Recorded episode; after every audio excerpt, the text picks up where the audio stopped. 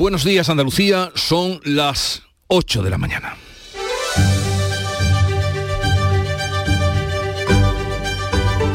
En Canal Sur Radio, La mañana de Andalucía con Jesús Vigorra.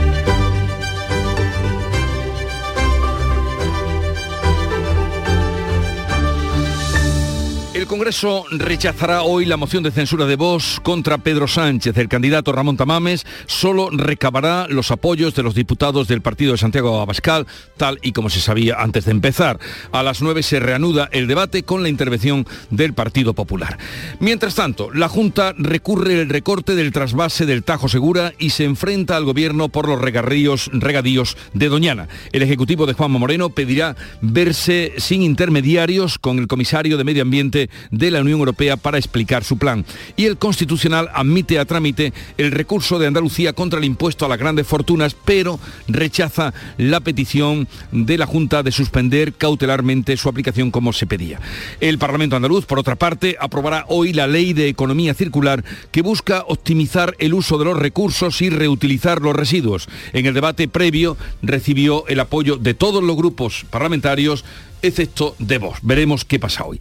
Y Salud investiga errores de fecundación in vitro en el Hospital Puerta del Mar de Cádiz. Un matrimonio andaluz reclama una indemnización de un millón de euros al SAS tras comprobar que el hombre no es el padre biológico de la criatura. La Junta trata de aclarar si ha sido un error humano o ha hay un fallo en los protocolos que se han seguido. Y hoy concluye la visita oficial del presidente chino a Rusia.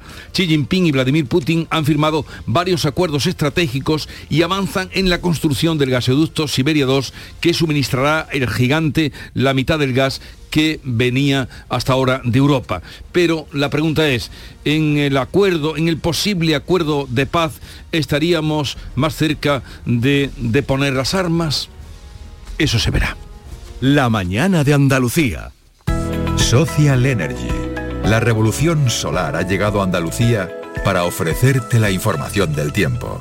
Miércoles 22 de marzo sin cambios significativos en el tiempo. Seguiremos con mucho sol, vientos variables, tendiendo a componente norte en el extremo occidental con levante en el estrecho. Las temperaturas máximas siguen subiendo. Hoy van a oscilar entre los 18 grados de Almería y los 27 de Córdoba y Sevilla. En marzo, despierta la primavera con Social Energy. Revolucionate iluminando tu hogar noche y día, consumiendo tu propia energía y ahorra hasta el 90% en tu factura de luz gracias a nuestras baterías. Aprovecha las subvenciones disponibles para ahorrar con tus paneles solares. Primeras marcas con hasta 25 años de garantía. Estudio gratuito en el 955 44 11 11 y socialenergy.es. La revolución solar es Social Energy. Conocer a esta hora cómo se circula por las carreteras de Andalucía. Conectamos con la Dirección General de Tráfico. Nos atiende Alfonso Martínez. Buenos días. Buenos días. Hasta ahora en la red de carreteras de Andalucía encontramos circulación lenta en Granada, en la GR30, en el entorno del Zaidín, en dirección Bailén. También hay tráfico intenso en Málaga, en la A7, en el Rincón de la Victoria, en dirección a la capital malacitana, y en esta misma vía en Fuengirola y Mijas, en sentido Marbella de entrada a Málaga hay circulación intensa también en la 357 en el entorno de Cártama hasta Castañetas. y en Sevilla van a encontrar dificultades de entrada a la capital hispalense por la A49 entre Camas eh, y Bormujos y en la ronda S30 especial precaución en el entorno de su eminencia hasta el puente del Centenario en dirección Camas. En España de sexo no se habla, ni de tocarse a los 60, ni de hacerlo con la regla. No hablamos de que no quiero usar condón, de que tu nombre ya no es ese. No hablamos de quien nos gusta, ni de placer. Pero ahora que ya nos veis, hablemos. Por una educación sexual para la igualdad. Plan corresponsables, Ministerio de Igualdad, Gobierno de España. En Canal Sur Radio, la mañana de Andalucía con Jesús Vigorra. Noticias. Segundo día de sesión en el Congreso de los Diputados que va a rechazar hoy la moción de censura de Vox contra Pedro Sánchez. El presidente aprovechó para lanzar a Yolanda Díaz y apabulló con su larga intervención al propio candidato, al candidato Ramón Tamames que se quejaba. Manuel Pérez Alcázar. A las 9 se reanuda el debate con los grupos mayoritarios que va a abrir el PP. Este martes, tanto Abascal como Sánchez se han, eh, han apelado al, líder del Partido Popular, a Feijó, para que se mueva de la abstención. Vox le pide el apoyo a la moción y Sánchez que la rechace. Votemos juntos hoy y entendámonos mañana lo que va a hacer el Partido Popular con esta abstención es un pago indiferido, como se lleva en casa. Un anticipo de caja pasando de un decente no a una indecente abstención. La portavoz del PP, Cuca Gamarra, ya avanzaba en pasillos que su partido se mantiene en la abstención, dice, y en la centralidad. Estamos desde el Partido Popular muy cómodos en la centralidad, desde una centralidad en la que ni apuntalamos al gobierno ni hacemos seguidismo de otros partidos. Sánchez utilizó más de hora y media para replicar al candidato eh, y le dijo que encabezar esta moción ha sido una mala idea. Ramón Tamames, que olvidó plantear su compromiso de adelantar elecciones si gana la moción, afeó el exceso del presidente. Sinceramente, se lo digo, señor Tamames, no creo que esta haya sido la mejor idea que ha tenido en su vida. Quienes impulsan su moción de censura son los sucesores de Blas Piñar. Usted sale a la calle en estos momentos y pregunta quién era Blas Piñar, no lo sabe ni el 0,001. Sánchez ha cedido una réplica a Yolanda Díaz. Tamames ha llamado la atención sobre que utilice la tribuna para lanzar su candidatura a la presidencia del gobierno. Esta moción es destructiva frente al Partido Popular. Y esto, señoría, hacer uso de un instituto constitucional sin un programa alternativo, creo sinceramente que no es correcto. Ha sido un discurso de moción de censura, sino también de presentación de un proyecto político que creo que se llama Sumar. La ministra y líder de Podemos, Ione Belarra, en pasillos ha exigido al PSOE que recupere la sintonía con sus socios de la izquierda. Sánchez, eh, que se ausentó, y Tamames, que no respondió, han devaluado la sesión de la pasada tarde en la que los grupos de la llamada mayoría de la investidura fueron más duros con el candidato que los propios miembros del gobierno. Pues veremos qué da de sí la sesión de hoy que comienza a las 9 de la mañana. Conectaremos a esa hora con el Congreso de los Diputados cuando comienza con la intervención de la portavoz del Partido Popular, Cuca Gamarra. Vamos a otro asunto. El Tribunal Constitucional admite a trámite el recurso de la Junta contra el impuesto a las grandes fortunas del Gobierno, aunque, eso sí, deniega su suspensión cautelar. Beatriz Galeano. La Junta estima que el impuesto vulnera la autonomía financiera de Andalucía, ya que deja sin efecto la bonificación del impuesto sobre el patrimonio que aprobó el Ejecutivo de Juanma Moreno. La Junta también alega la infracción del derecho de representación política, del principio de lealtad constitucional e institucional y del principio de seguridad jurídica. Y el Parlamento andaluz aprueba hoy la ley de economía circular que busca disminuir el impacto medioambiental de cualquier actividad productiva que se produzca. Fomenta un recorte de la extracción de materias primas de la naturaleza y apuesta por reconvertir en recursos los residuos. En el debate previo fue apoyada esta norma por todos los grupos salvo por Vox. Echa a andar la nueva agencia TRADE que unificará las funciones de Estenda IDEA y la Agencia Andaluza del Conocimiento. El Consejo de Gobierno ha aprobado este martes los estatutos de la Agencia Empresarial para la Transformación y el Desarrollo Económico. La consejera de Hacienda, Carolina España, espera que TRADE se convierta en poco tiempo en un instrumento de apoyo a las empresas. Es un concepto novedoso porque tanto sus funciones como sus competencias no han estado nunca reunidas en un único organismo, nunca en Andalucía, pero tampoco en España hasta ahora.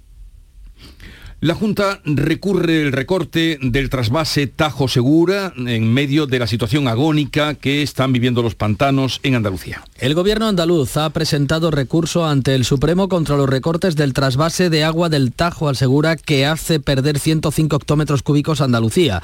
Pretende que el Ministerio de marcha atrás con el Real Decreto que aumenta el caudal ecológico del Tajo. En Andalucía las reservas de los embalses están por debajo del 30%. Córdoba es la provincia en peor situación. La alcaldesa de la localidad malagueña de Ronda, María de la Paz Fernández, anuncia ya restricciones al riego. Estamos un poco en situación de alerta más bien. No hemos activado el plan de sequía aún porque los niveles de agua están ahora, por ahora, normalizados, pero sí que es verdad que Aqualia ya nos ha enviado una serie de recomendaciones que vamos a comenzar a realizar.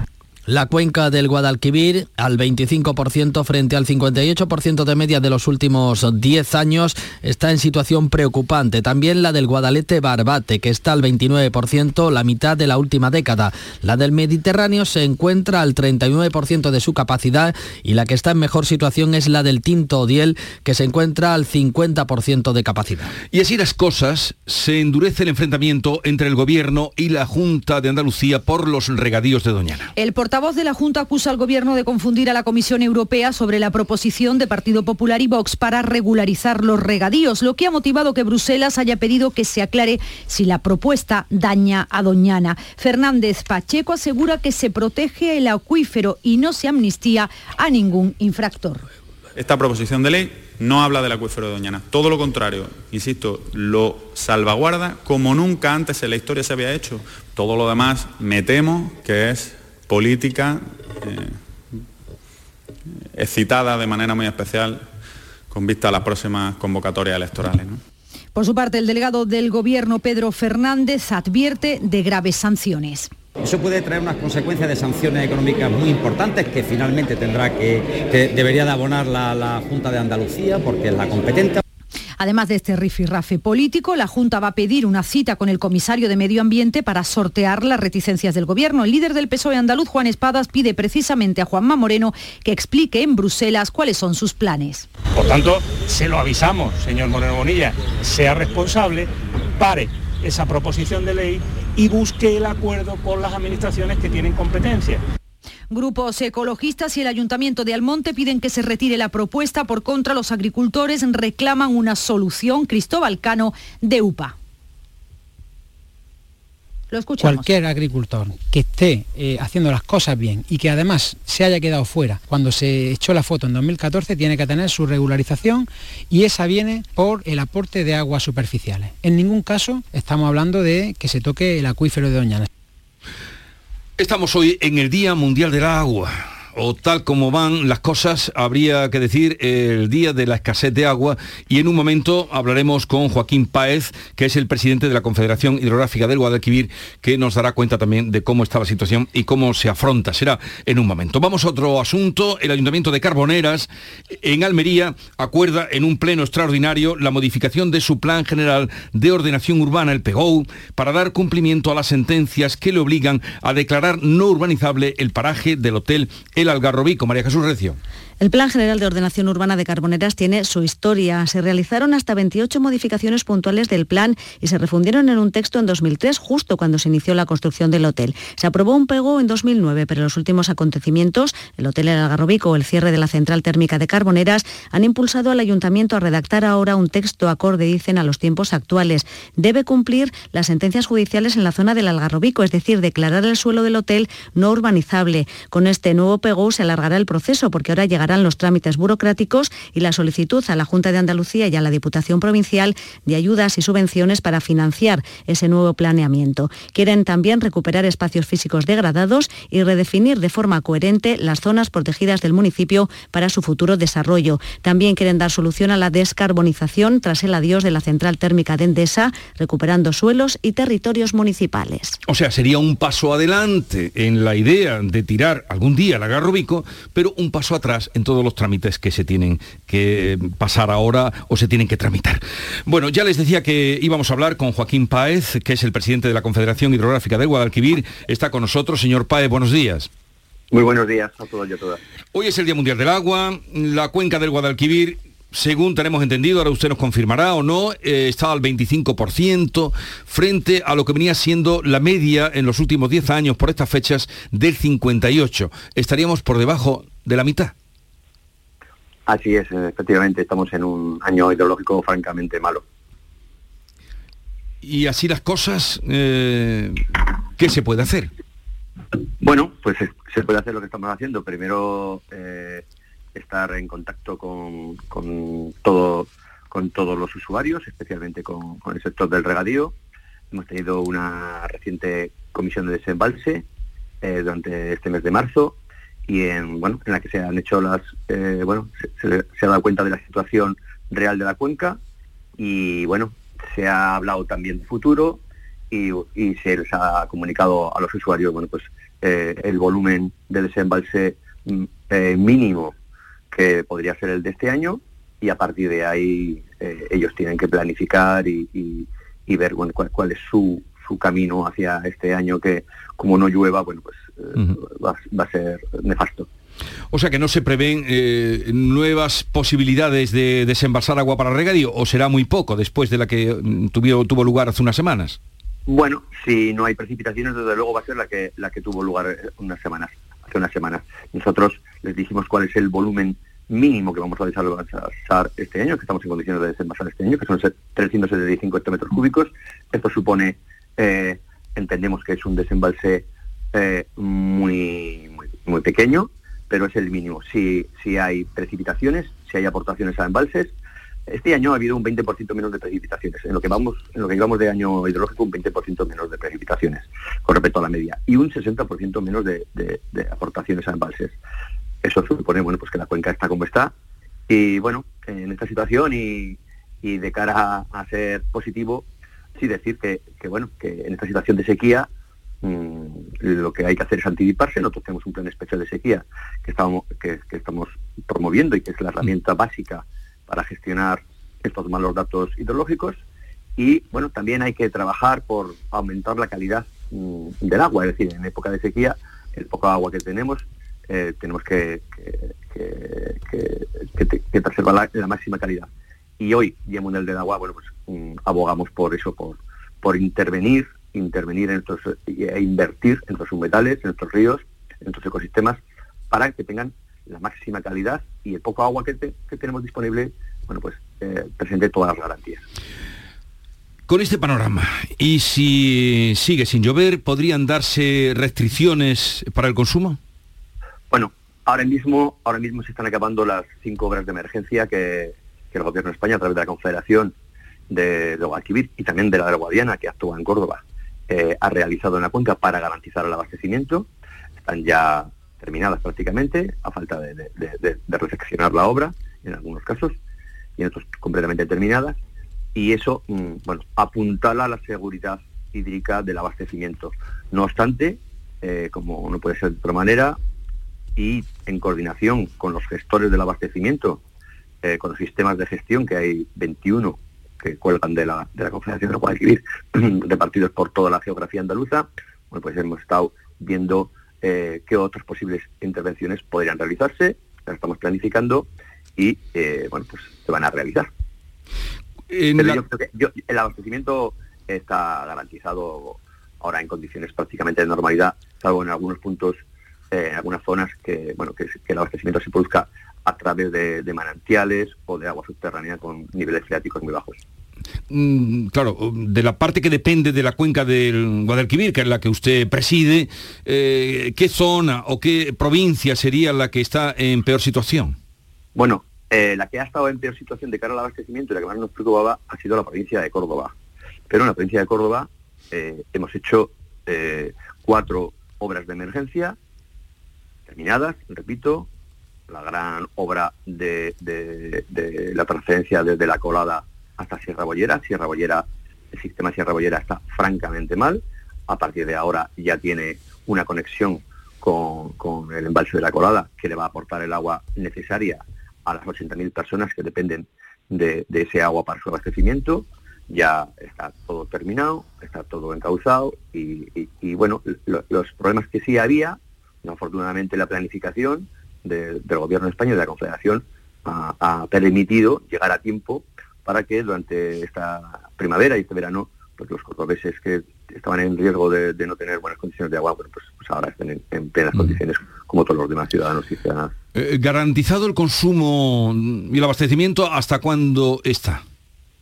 Bueno, depende, bueno, ahora mismo hay un año, tiene que haber un año, entre un año y dos de garantía de abastecimiento. ¿Un año y dos? Sí, sí.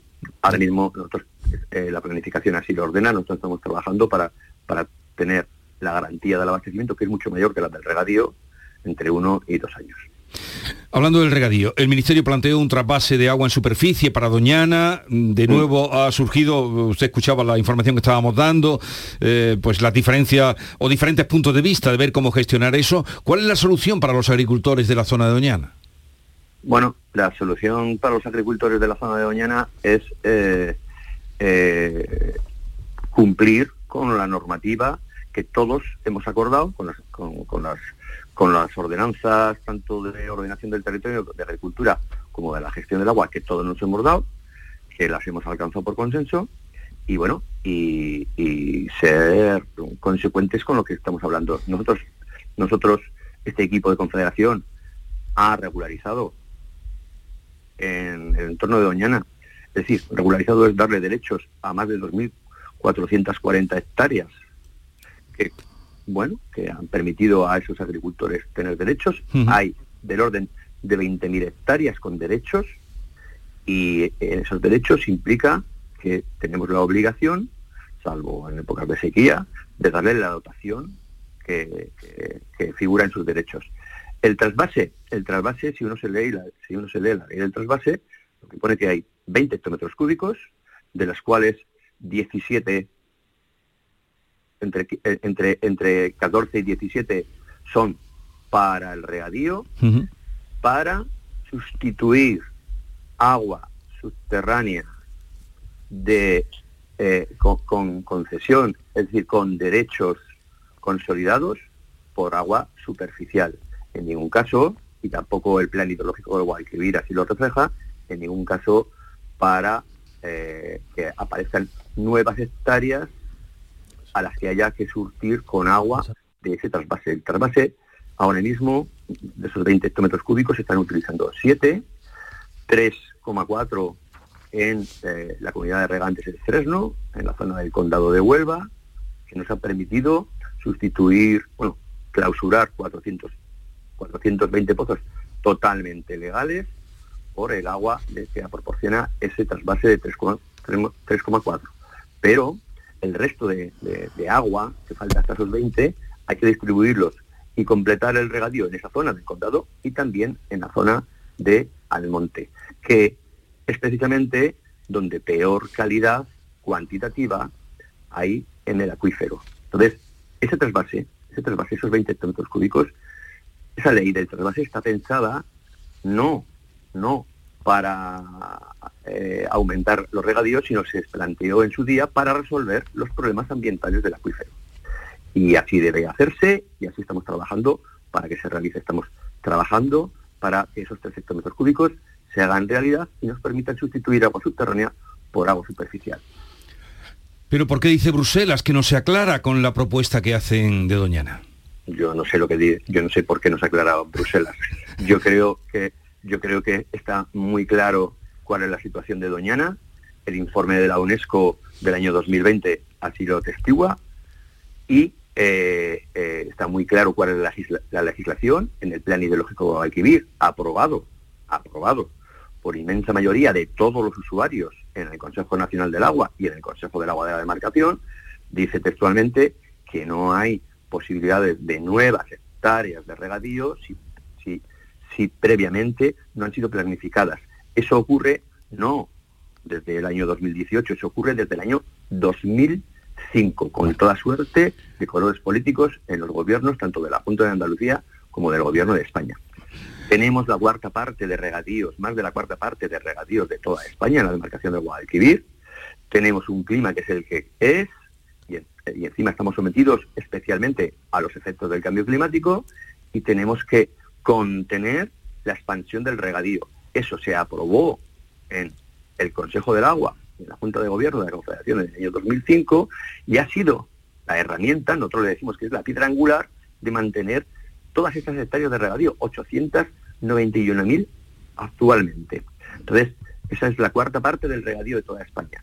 Y en una situación, bueno, pues en la que nuestros ingenieros, yo se lo digo, son verdaderos cirujanos del agua para poder llegar para poder dar cada uno, todas y cada una de las gotas de agua disponibles a esas 895.000 hectáreas.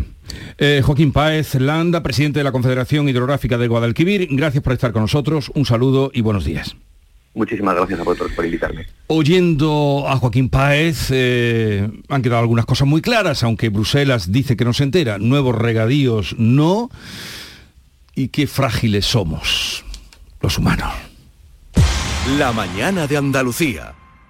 Nuestro sueño era revolucionar el sistema alimentario para hacerlo más sostenible y eficiente. Y lo estamos haciendo. Somos de la generación de los que sueñan y hacen. Con los fondos de la Unión Europea, miles de sueños como el de Aura, de Groots Hydroponics se están haciendo realidad. Entra en plan de recuperación.gov.es y haz el tuyo posible. Gobierno de España. Las peritas de agua, los plátanos y el aguacate. ¿Algo más? Sí, decirte que te considero, bueno, os considero como a mis hijos. Higos, claro, muy ricos los tengo. Hijos, hijos. Vosotros, los dos, hijos míos. Madre no hay más que una. Claro que por 17 millones a lo mejor te sale alguna más. Ya está a la venta el cupón del Extra Día de la Madre de la 11. El 7 de mayo, 17 millones de euros. Extra Día de la Madre de la 11. Ahora cualquiera quiere ser madre. A todos los que jugáis a la 11, bien jugado. Juega responsablemente y solo si eres mayor de edad. Hola, hijo. ¿Cómo te van las cosas?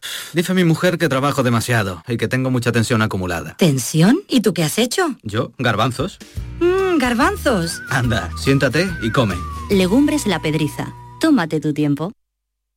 En Canal Sur Radio, la mañana de Andalucía con Jesús Vigorra. Noticias. Granada será la sede europea del Centro de Investigación sobre Computación, Datos e Inteligencia Artificial de ADIA, el Fondo de Inversiones de los Emiratos Árabes. Encarna Maldonado. El Gobierno destina 5 millones a este centro que será la sede europea de esta entidad científica emiratí que depende del Fondo Soberano de Abu Dhabi, considerado el segundo mayor fondo institucional del mundo. Para el alcalde de Granada, Francisco Cuenca, es la prueba de la fortaleza de Granada en el campo de la inteligencia artificial. Eso significa que va a haber un fondo de inversión muy importante que va a estar impulsando, defendiendo y, desarrollando, apostando por los proyectos de investigación, ciencia que se están haciendo en materia de inteligencia artificial y otros segmentos. No obstante, insiste en pedir explicaciones al Gobierno por su decisión de llevar a La Coruña la sede de la Agencia Nacional de la Inteligencia Artificial a la que aspiraba Granada. Se investiga la caída de un menor de 12 años desde el balcón de su casa de Mijas, aquejado de un episodio de delirio por la fiebre. María Ibáñez.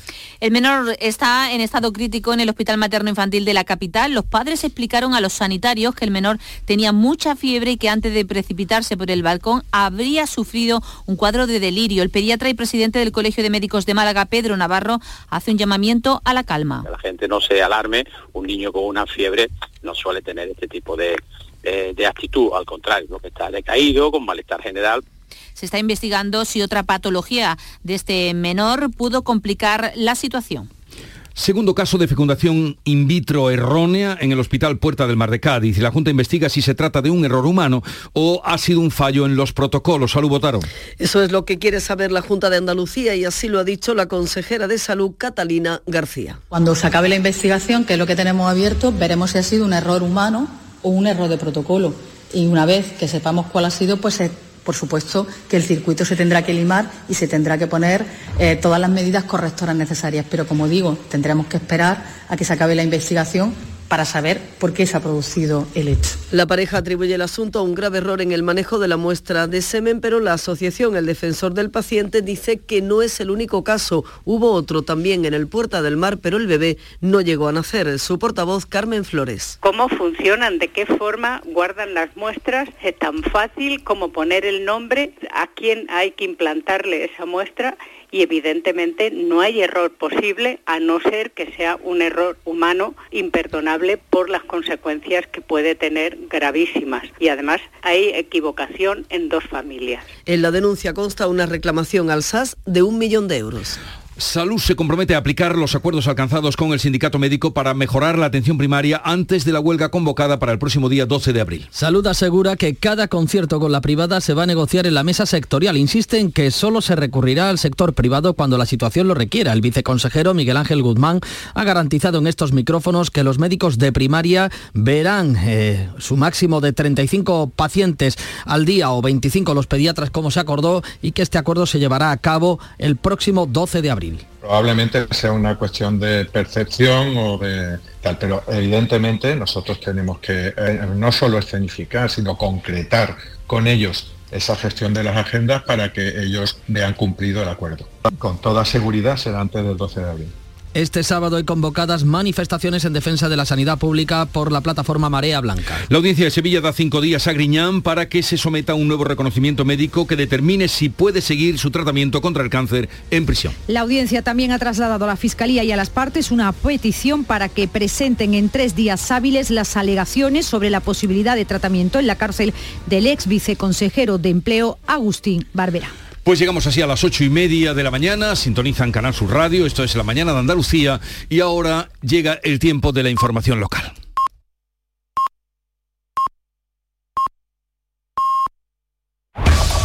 En la mañana de Andalucía de Canal Sur Radio, las noticias de Sevilla. Con Pilar González. Hola, buenos días. Jornada decisiva para saber si habrá metro en Semana Santa y Feria. Los trabajadores esperan que la empresa acepte hoy su última propuesta y en caso contrario convocarán la huelga. Sobre el cementerio de San Fernando, el PP ha formalizado su denuncia por el abandono de restos socios en una escombrera. Enseguida se lo contamos. Antes nos ocupamos del tráfico. Está complicada la mañana la circulación porque hay 7 kilómetros de retenciones en la entrada a Sevilla por la autovía de Huelva. Se están produciendo pequeños accidentes por alcance y de ahí esos 7 kilómetros. Mismo motivo por el que hay también 2 kilómetros de retenciones en el puente Juan Carlos I sentido Córdoba. Cádiz. Además, hay dos kilómetros en la entrada por la autovía de Coria y también por la de Utrera y en el Centenario dos en sentido Huelva y uno en dirección a Cádiz. En el interior de la ciudad el tráfico también es intenso en las principales vías de entrada. Un día más tenemos el cielo despejado y altas temperaturas. Esperamos 28 grados en Écija, Morón y Lebrija, 27 en Sevilla, a esta hora 12 grados en la capital. ¿Tienes problemas con tu dirección asistida, caja de cambios, grupo diferencial, transfer, turbo o filtro de partículas? Autorreparaciones Sánchez, tu taller de confianza en la Puebla del Río. www.autorreparacionessánchez.es. Líderes en el sector, Autorreparaciones Sánchez. Vive el comercio de Sevilla Este. Gracias a ti somos más grandes. El comercio de Sevilla Este premia tus compras. Repartimos 800 euros en cheques de consumo. Vive el comercio de Sevilla Este. Organiza Asociación de Comerciantes Alconep. Financia Ayuntamiento de Sevilla. Este año vive la pasión de la Semana Santa en Coria del Río desde el Domingo de Ramos hasta el Domingo de Resurrección. Te esperamos del 2 al 9 de abril en la Semana Santa de Coria del Río, declarada bien de interés turístico. Coria del Río, culturalmente increíble. Ayuntamiento de Coria del Río. Los trabajadores del Metro de Sevilla esperan tener hoy respuesta de la dirección sobre la nueva propuesta de revisión salarial que han puesto sobre la mesa y evitar así la huelga para Semana Santiferia. Proponen que la subida salarial de un 5,7% sea solo para este año y seguir negociando el que viene y además renuncian a que sean compensados el aumento de los servicios especiales. En caso de que la empresa no acepte esta última propuesta, dice el presidente del Comité de Empresa, Diego Escudero, que hoy mismo presentarán esta convocatoria de huelga. Eh, Semana Santa de Domingo de Ramos al sábado, la feria completa también y luego paros parciales en, en, días ordinarios. Sería el lunes, miércoles y viernes, alternándolo con martes y jueves de la semana siguiente. El PP ha formalizado su denuncia ante la Fiscalía por un posible delito de profanación de cadáveres por el tratamiento de los restos óseos en el cementerio de San Fernando. Lo dice el candidato a la alcaldía José Luis Sanz. El gobierno del Ayuntamiento de Sevilla, la delegada y sobre todo el alcalde de Sevilla ha desatendido clarísimamente el deber de proteger los restos humanos que en su día le fueron encomendados. Este es el escrito en conocimiento de la Fiscalía. Sanz insinúa que los restos pueden ser actuales, algo que niega la delegada de presidencia del consistorio, Sonia Gaya. Ni hallazgo ni escombrera. Un osario común de los años, pues no sé, 50, 60, vamos, de la época franquista, y dos fosas comunes. Por tanto, que dejemos ya de manipular. Y más asuntos sobre la posibilidad de una conexión directa entre Sevilla y Estados Unidos. El consejero de Turismo, Arturo Bernal, ha explicado que se está trabajando para intentar llegar a esas conexiones con diferentes ciudades del sur del país. Tanto Dallas como Houston como, como Miami son, son aeropuertos de origen muy interesantes para la conexión con Sevilla o cualquier otro aeropuerto internacional en Andalucía. ¿no? Entonces estamos trabajando en esa, en esa línea. Deportes, Nuria Gaciño, buenos días. Buenos días. Primera toma de contacto de Mendilíbar con el Sevilla a la espera de ser presentado hoy a la una y media como nuevo técnico del equipo de Nervión. El técnico vasco ya ha dirigido su primer entrenamiento precedido de una charla y basado sobre todo en el orden. Llega Mendilíbar hasta final de temporada con Fran Rico como segundo técnico y con su inseparable preparador físico Tony Ruiz. Por delante más de una semana para preparar el estreno ante el Cádiz, un rival directísimo en la pelea por la permanencia. Gracias, Nuria. En paradas han robado un camión con 16 toneladas de altramuces en una nave que tiene la empresa Saladitos. Y esta mañana en Ecija, el presidente de la Junta, Juanma Moreno, inaugura la estación de bombeo de agua Osuna 1, correspondiente al tramo Écija-La Turquilla. A esta hora 11 grados en Coria, 10 en Utrera, 12 grados en Sevilla.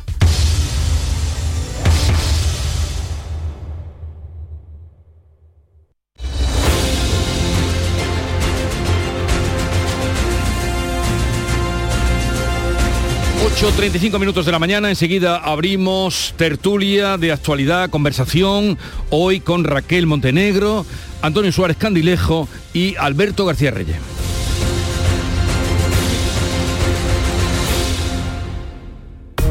Laura es profesora y Alex administrativo. Están felices porque acaban de salir del hospital con su primer hijo en brazos. Ahora tienen por delante unos meses en los que lo más importante será cuidar de su bebé. Para ello reciben una prestación de maternidad y paternidad que les permite adaptarse poco a poco a su nueva vida y prestar toda su atención al pequeño. Esta ayuda les da, sobre todo, tiempo y tranquilidad. No es magia, son tus impuestos. Agencia Tributaria, Ministerio de Hacienda y Función Pública, Gobierno de España. Buenos días. En el sorteo del Eurojackpot de ayer, la combinación ganadora ha sido 8, 13, 16, 44 y 47. Soles 6 y 8. Recuerda, ahora con el Eurojackpot de la 11, todos los martes y viernes hay botes millonarios. Disfruta del día. Y ya sabes, a todos los que jugáis a la 11, bien jugado. Nuestro sueño era enseñar a los alumnos de manera más innovadora y lo estamos haciendo. Somos de la generación de los que sueñan y hacen. Con los fondos de la Unión Europea, miles de sueños como el de Mayalen y Oscar del Centro de Formación Somorrostro se están haciendo realidad. Entra en plan de recuperación.gov.es y haz el tuyo posible. Gobierno de España. Imagina dos personas iguales. Pero una disfruta las pequeñas alegrías cada día la otra espera la gran alegría, la ideal, la perfecta. ¿Sabes qué decimos en Andalucía? Que las pequeñas alegrías no son pequeñas, son la alegría. Y también te lo digo yo, Antonio Banderas. Date una alegría. Ven Andalucía. Consejería de Turismo, Cultura y Deporte, Junta de Andalucía. En Canal Sur Radio, por tu salud, responde siempre a tus dudas. Hoy dedicamos el programa al glaucoma, la primera causa de ceguera en el mundo y un mal que es evitable en nuestra sociedad gracias a una detección temprana y una estrategia para ralentizar el avance de la misma. Esta tarde nos acompañan los mejores especialistas y contamos, como siempre, con tus intervenciones en directo. Envíanos tus consultas desde ya en una nota de voz al 616-135-135.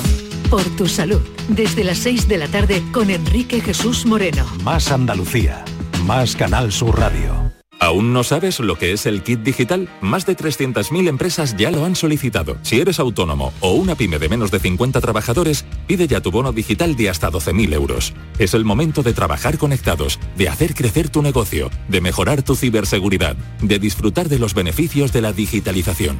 Únete al cambio digital. Infórmate en acelerapyme.es. Financiado por la Unión Europea. Next Generation. Plan de recuperación. Gobierno de España.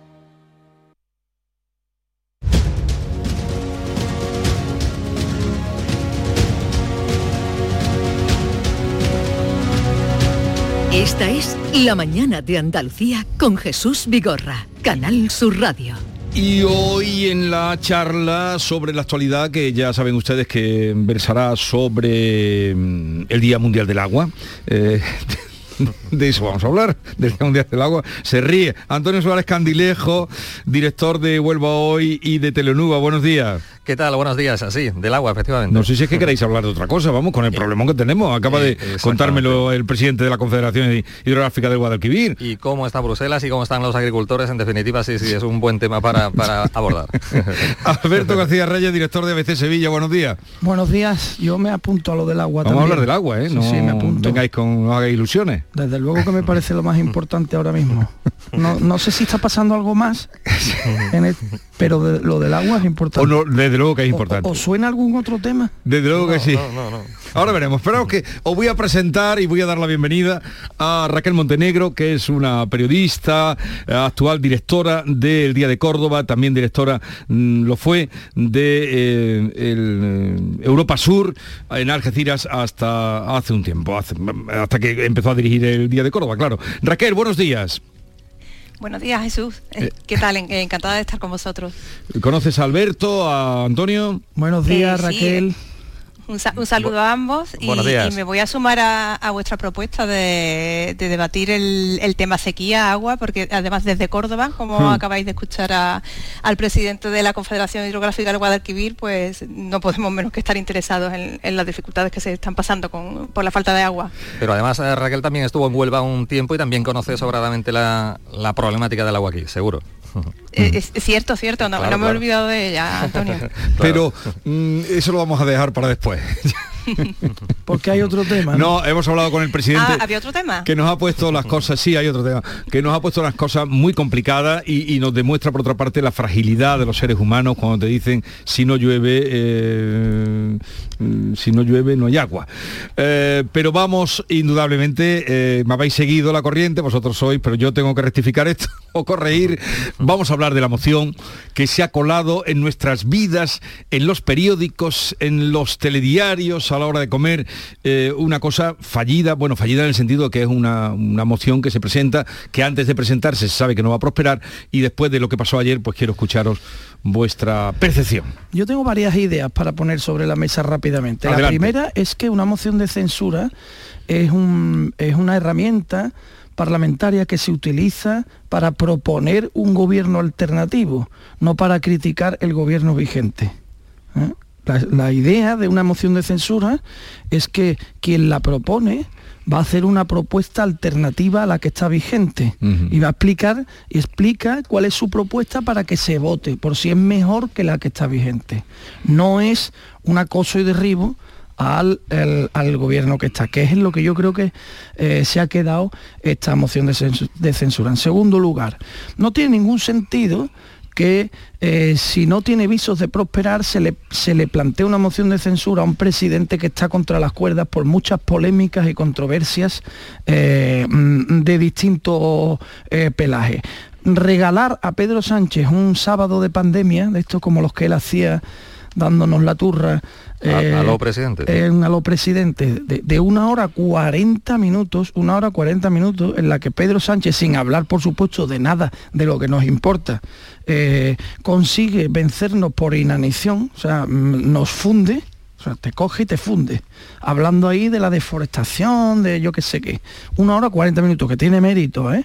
que además llevaba escrita antes, ¿eh? no, allí no hubo debate. No, no, no estamos hablando de un orador, estamos hablando de un señor que lee muy bien, porque traía un, te- un tocho escrito en función de lo que supuestamente había escrito Tamames, que se filtró, que luego había cambiado. Pero bueno, eso ya da igual, ¿no? Porque Sí. aquí no venimos a debatir. Y en tercer lugar, me parece una barrabasada, y lo digo así, ¿eh? barrabasada, por parte de Abascal, hacer algo así ¿eh? con una venerable, una persona de casi 90 años que nos dio un discurso que tuvo momentos eh, de, cierta brillantez en algún caso, algún destello, porque Tamames es un hombre con mucha formación y mucha trayectoria, pero que sobre todo tuvo eh, eh, la mayor parte del tiempo eh, un tono eh, difícil de Es que la- todo de tiene, seguir. todo tiene su tiempo y su hora y su edad y su momento. pero yo entiendo que Tamames pueda eh, caer en la tentación. Lo que no entiendo es que Abascal, para sacar provecho político, haga eso con un venerable. Mm, yo pienso también que la, moción se le ha vuelto en contra un poco a Vox. En un principio, bueno, pues a Santiago Abascal buscaba con ella eh, acaparar gran parte de la atención informativa, estar unos cuantos días ahí en primera, en primera plana, pero bueno, se le ha vuelto en contra. Hoy todos los muchos periódicos coinciden al señalar que ha sido un eh, regalo a, Pedro Sánchez esta, esta moción de censura y después al margen de lo que está comentando Alberto, eh, yo creo que también ha servido un poco para, para que Yolanda Díaz, la vicepresidenta del gobierno, haya bueno, pues presentado su, plataforma política o como queramos llamarle, eso que se ha dado en denominar eh, sumar. Yo creo que ha sido efectivamente un regalo. A, Tamames se le veía ayer fuera, eh, fuera de sitio, un poco aburrido, un poco, mm, en fin, como fuera de lugar. Eh, hubo algunas frases llamativas como aquella que cuando bueno, pues le reprendió un poco al presidente del gobierno que había estado una hora 40 minutos dando la tralla. Yo creo que eso es una, en fin, eso es inaguantable. Mm, como bien decíamos anteriormente, a mí me, recordaba ayer la, intervención del presidente del gobierno a aquellos monólogos de tiempos de la pandemia y bueno, yo pienso que ha sido eh, una pérdida de tiempo absoluta, meeting de Pedro Sánchez, eh, bueno, pues la oportunidad de oro de Yolanda Díaz para presentar eh, su plataforma política y al mismo tiempo para separarse o para dar la impresión de que, de que se separa de, de, Podemos, todo muy previsible. Yo creo que ayer ya sabíamos de antemano, desde hace días, lo que iba a pasar y cómo lo iban a decir. Y nuestros políticos, bueno, pues una vez más, no ha sido sorpresa que han hablado de ellos mismos y muy poco de lo que realmente le interesa a la ciudadanía. O sea que pérdida de tiempo absoluta en este caso, ¿no? Completamente, porque eh, uno de los comentarios que más he escuchado estos días en la calle, al hilo de la moción de censura, no ha sido precisamente sobre las intervenciones que se pudieran hacer o, ningún debate temático en torno a la moción de censura, sino em, con la de problemas que hay en este país el tiempo que se está perdiendo en, algo que le hemos escuchado denominar eh, sainete show, cada uno le ha dado una calificación diferente, pero nadie le ha dado el peso de lo que se supone que es un instrumento constitucional como una moción de censura. Yo, creo que eh, Antonio has hecho al, final un, el resumen eh, esquemático de para qué ha sido esta moción de censura, que ha servido para que Sánchez venda su, gestión y ataque al PP, que no nos olvidemos que esta moción de censura, aunque mm, inicialmente eh, eh, sería un eh, contra el gobierno, tanto Vox como el PSOE la han, reorientado para, atacar a un PP ausente por elección de, su presidente, porque Alberto Núñez Feijóo lo ha decidido así, para lanzar a Yolanda Díaz, pero también para, al mismo tiempo para que Yolanda Díaz en su, en su discurso repase eh, o alabe todo el trabajo de, los, distintos ministros y ministras eh, y, se lanza un mensaje de recomposición de un gobierno que estaba pasando un momento muy complicado, que todavía lo sigue pasando, pero, pero se ha lanzado una, imagen de, unidad frente, al enemigo que, creo que le ha venido muy bien a Pedro Sánchez, ya lo decía Feijó, se está resucitando un muerto, pues parece que efectivamente eso es lo que se significó ayer. Esa es la clave, ¿no? El regalo de Vox a, Pedro. Mira, hoy escribe eh, Peláez, José Peláez, en ABC, un articulista de la edición nacional, eh, una palabra que me parece definitiva de lo que ocurrió ayer. ¿no? Él dice que ha nacido el pedro yolandismo.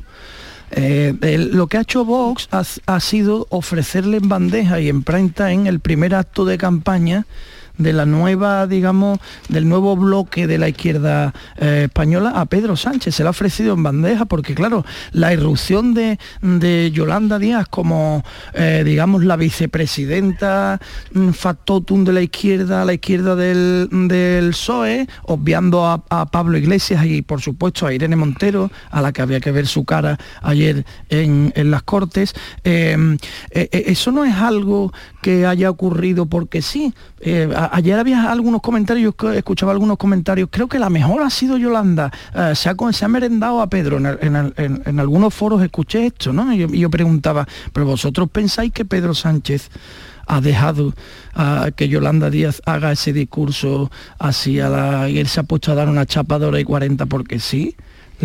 ha ido a quitarse de medio a Pablo Iglesias y a intentar vender que Podemos o lo que está a su izquierda eh, trae una cara renovada que no tiene nada que ver con el Frankenstein que le ha hecho pasar estas fatigas. Todo está muy premeditado, todo es de laboratorio y todo esto hay que agradecérselo a Santiago Abascal, que creo que ha empezado a firmar la decadencia de, de Vox, creo, ¿eh? porque me parece que de esta es muy difícil salir.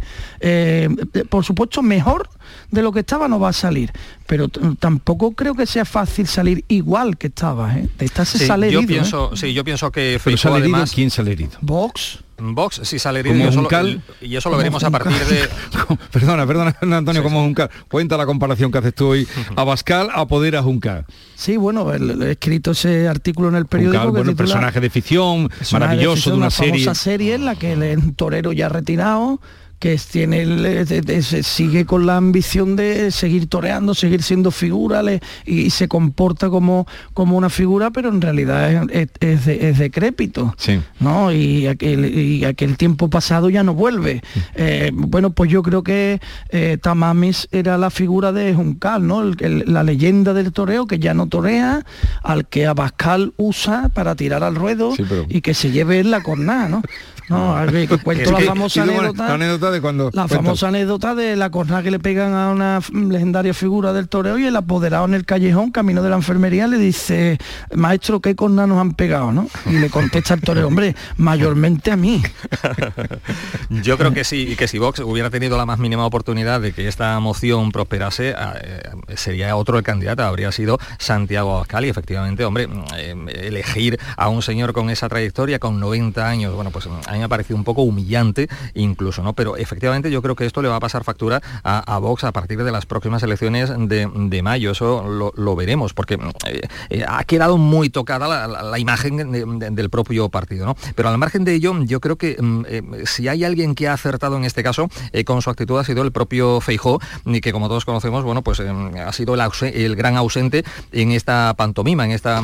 Pero cuidado, En este aclaremos una cosa. Feijó no podía estar. porque no, porque es senador, acta efectivamente, pero podía haber estado presente. podría- Bueno, ah, sí, podía eh, haber claro. sido al gallinero, pero Claro. ¿qué hace? ¿Cómo, ¿Cómo va a irse el líder de un partido político con opciones sí, no, de no, gobernar no. al gallinero? Es que bueno, eso- eh, Pero bueno, podría, Bueno, haber- podría eh, haber claro, intervenido, que eh, fueran declaraciones eh, previas, claro, posteriores, incluso el mensaje que se ha lanzado hoy de, de que Exacto. el discurso no va a ser contra la moción- sobre la moción de censura. Eh, eso por supuesto podía haber intervenido y he sí, sido sí. muy inteligente no haciéndolo. creo Claro, claro, a, a eso voy. Sánchez, bueno, pues dio ayer la tabarra, como hemos visto, atacando al PP, aludiendo continuamente al ausente, pero yo creo que Feijóo en este caso ha estado, ha estado muy certero en, en quitarse de en medio de todo este sainete, ¿no? Eh, Raquel. Sí, eh, eh, sí, sí, que, es que, que quería retomar un apunte sobre eh, eh, ese Pedro Yolandismo ¿no? que, que comentaba Alberto. Eh, y la posición que, que ha adoptado Pedro Sánchez al, al lanzar a Yolanda Díaz, porque al fin y al cabo ha sido un, un buen empujón, ha sido muy inteligente y tanto que, eh, que incluso dentro de, ese- de esa batalla que hay abierta en, en la izquierda, a la izquierda del PSOE, eh, porque desde Podemos se está presionando a Yolanda Díaz para que se convoquen primarias antes de las elecciones municipales. Ayer mismo, incluso en los pasillos, de- durante la, eh, el debate de la moción de censura, Ione Belarra, mientras que se- dentro se estaba dando una imagen de unidad, estaba eh, reclamando a Sánchez que recuperase la sintonía con sus socios de la izquierda. O sea, esa fractura abierta en la que, bueno, eh, es un ejemplo de, de cómo ha dolido en, en- Podemos eh, ese lanzamiento público de, de Yolanda Díaz en, en plena sesión del Congreso de la moción de censura. Yo, no- yo no, eh, eso es así, eh, eh, Raquel, pero yo no estoy de- tan de acuerdo con que haya sido inteligente por parte de Pedro Sánchez eso de, de dejarle su, su- su sitio, incluso favorecer que bueno pues brille ahora Yolanda Díaz. Si miramos todas las encuestas que se están conociendo, eh, la demoscopia dice Pero- que tiene muy buena imagen y yo pero no sé si Antonio- esto finalmente puede hacerle pupa Antonio, a- al PSOE. Sánchez tiene que construir la muleta sobre la que apoyarse para poder Sí, seguir gobernando, sí, la tiene que construir él porque pero la- con la- un PSOE tan devaluado, no sé yo si esto- lo que tiene a su izquierda está destruido, está destruido. sí. Hoy, hoy mismo hemos sabido que el Consejo de, de Estado le da un varapalo a la ley de familias de Ione Belarra de, de- de- de- de, mm, patada y tente tieso. O sea, no, no- no hay por dónde cogerla, según el Consejo de, de Estado. O sea, lo que tiene a su izquierda es un desastre, todo lo que ha hecho es un desastre, no tiene crédito político, está desmembrado. La única fórmula que tiene Pedro Sánchez para mantenerse en el poder es construir él esa muleta. Pero que a Pedro Sánchez se le por puede eso ir de las manos. A Yolanda Díaz ayer la Sí. inviste como sí, la gran totalmente. estadista Sí, del momento. y le gana a Podemos. Eh, claro, es. de momento le gana la Podemos. a Podemos, o sea, y yo no sé- Pedro Sánchez Albert, la- no, el pero que ha no, elegido pero que es yo no sé- Sánchez el que ha elegido al can- a la candidata de Podemos la ha Totalmente, él. totalmente. Pero que yo no sé si finalmente Mm. Yolanda Díaz se puede comer directamente al propio Pedro Sánchez, a tenor de lo que estamos viendo en las encuestas. sería no mucho sé yo, comer, ¿eh? Antonio. Bueno, bueno, en todo, eh, con- Antonio, deja que su tiempo. deja a Raquel tiempo, que ¿no? diga algo, que quiere Sí, sí. decir algo. No, no, no, de que, que hasta- no sé si has terminado ya, ya tu Sí, idea, sí, Antonio, sí, pero sí, sería, sería mucho comer ese, te- eh, ese terreno. Eh, Pedro Sánchez, como yo, yo soy, eh, estoy de acuerdo con Alberto, Pedro Sánchez está construyendo una muleta a la que apoyarse que sea más cómoda que la que ha tenido en estos últimos años, que ha sido muy complicada y que le ha generado muchos problemas. Y le sigue generando muchos problemas, lo estamos viendo ¿no? en, lo- en los últimos meses. Y, Co- y Yolanda Díaz ha el visto una figura que le puede dar un, un soporte más eh, sereno, no sé si denominarlo Per- así. Perdón un momentito, en este momento hace entrada, hoy va más tiesecito. Eh, digo, no va apoyándose en el Ujier, va al lado un Ujier y a otro a Bascal. Está entrando en este momento en el Congreso de los Diputados eh, Ramón Tamames, que se ha convertido, desde luego, se ha convertido... eh, ahora mismo eh, una estrella de la política un momento ahí va a ser un momento mm, cuando pasen cuando caiga el telón eh, verá otra vez eh, la soledad porque en eso en eso estaba. Eh, cronómetro para que sirva también introduzco esto para que sirva en la charla. Eh, 238 minutos habló el gobierno 173 el presidente 65 Yolanda Díaz Vos 70 y Tamame 68 que es un poco eh, ridículo también el que el candidato es el que menos habló. Es el que menos habló. Y la chapa de Pedro Sánchez eh, eh, queda para los restos de la historia. ¿eh? Que yo insisto en que es, es una habilidad. Hablar durante 140 minutos para no decir absolutamente nada, en un tono de más, bueno, lo que, que traía escrito, lo repito, traía escrito. Eh, Lo de ayer no fue un debate, no hubo una confrontación de ideas, porque Pedro Sánchez leyó lo que traía escrito, sacó el tocho como los pregoneros en el atril. Fue un ¿eh? meeting, un que meeting cuando tú ves el tocho nos ha pasado que cuando vas a, una- a cuando un pregón, a una conferencia y abre la carpeta y saca el tocho, ya resoplas, ya dices, buf, todo eso da leer. Pero cuando iba dirigiéndose, estábamos viendo la tele como esta mañana, ahora veremos también el inicio, ya les anuncio el inicio de la segunda sesión, cuando me extrañó que cuando entró llevaba mm, dos, eran dos tochos buenos en la Sí, mano, sí. digo, creí que era eh, como, no sé, como información, pero no, que los iba... No, no, que llevaba escrito el pregón. Ahí hay que elogiar también el trabajo de los asesores de- del propio presidente porque habrán tra- trabajado lo, lo suyo, porque efectivamente más que un- una intervención de, de moción de censura sonaba a mitin puro, puro y duro. ¿no? Eh, eh, también bueno, me llamó la atención el caso del propio Tamames, que, que parecía que estaba impartiendo una conferencia en cualquier eh, acade- academia, más que una propia intervención de, de este tipo de, de asuntos. ¿no? Bien, vamos a adelantar. a la- Sí, eh, Raquel, Eh, venga. no, que, eh, que, mm, iba a comentar Jesús que en cuanto a la duración del discurso de Tamame ya le habían advertido que una que una moción de censura era una sesión agotadora y no, no podemos olvidar la edad que tiene este, este hombre. Mm, Tuvo que esperar mucho en el primer debate entre Abascal y, y Pedro Sánchez para intervenir y, y claro, a, la- a mediodía estaba agotado. Normal.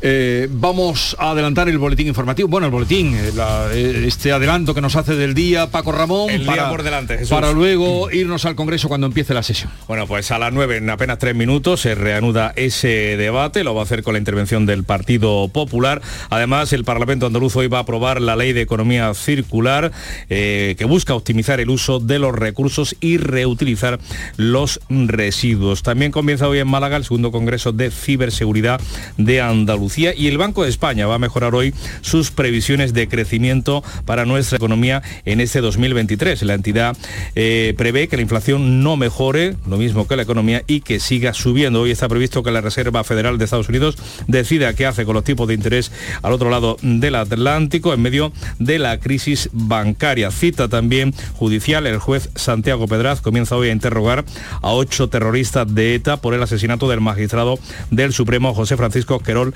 el 30 de octubre del año 2000 en Madrid. Un atentado con coche bomba en el que también murieron su escolta, su chofer y el conductor de un autobús. Y agenda también hoy muy señalada es la comparecencia el presidente de Francia, Manuel Macron, que se va a dirigir hoy a la nación después de aprobar la reforma de las pensiones mientras continúan las manifestaciones y las protestas en la calle. Y hoy concluye la visita oficial del presidente chino a Rusia, Xi Jinping y Vladimir Putin, que han firmado varios acuerdos estratégicos y y que han avanzado en la construcción del gasoducto Siberia 2 que va a suministrar al gigante asiático la mitad del gas que hasta ahora venía viniendo, venía vendiendo a Europa.